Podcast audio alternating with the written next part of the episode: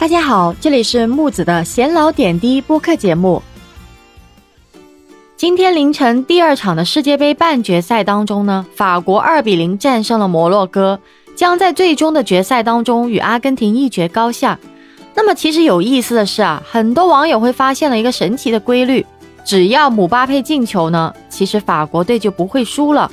那么据这个数据统计啊，姆巴佩至今在法国队出场了六十四次。已经打进了三十三球，而且在其进球的二十五场比赛当中呢，法国队的战绩是二十二胜三平，从没有输过球。那么在本届比赛当中啊，姆巴佩三场进球的比赛，法国队也都是三战全胜的。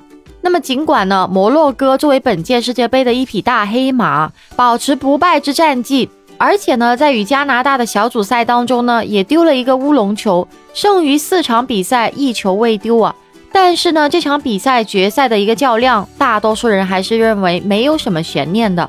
法国队晋级决赛应该是问题不大。那毕竟呢，其实法国队的一个阵容确实是有实力啊，和整体的一个深度确实比摩洛哥队要强几个档次呢。那其实呢，他们的一个进攻能力也要比之前的摩洛哥在淘汰赛遇到的西班牙、葡萄牙更加的强势。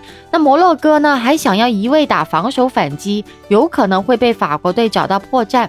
当然呢，法国队呢也并不是无懈可击的，在追求进攻的时候呢，法国队的后防线其实也是存在一定的漏洞的。那么和摩洛哥队呢是相反的。那本届世界杯呢？他们每场比赛都是丢过球，还没有打出过一场零封。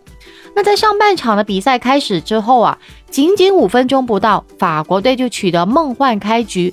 瓦拉内中场附近就送出了一个精准直塞。那么摩洛哥后卫出击拦截遭到巨大失误，被格列兹曼拿到了皮球，在传中给禁区姆巴佩。姆巴佩混战之中凌空一脚射门被挡出。但跟进的奥特呢，一脚高难度抽射弹地打进了球门，法国队以一比零领先摩洛哥。那这也是摩洛哥这一届世界杯首次被对方攻进球门了。上半场数据方面呢，其实法国队的一个控球率也仅仅只有百分之四十四，而摩洛哥队呢已经达到了百分之五十六了。那说实话，有点不太符合常理啊。摩洛哥呢，明明是一支打防守反击的队伍，面对实力强大的法国，甚至还在赛场占据着主动权。那实际上，这更像是法国有意而为之啊，故意呢让摩洛哥尝试不擅长的阵地战，那么自己来打防守反击，貌似效果还是挺不错的。那么摩洛哥呢，更多的一个控球都是无效控球，渗透到法国队前场时，最终呢也是终结那一下，往往质量很低。法国队也是找到了他们进攻端的一个弱点。那么在法国队主动让权，而且上半场自己先丢一球的情况下呢，摩洛哥只能孤注一掷了，全力拼进攻。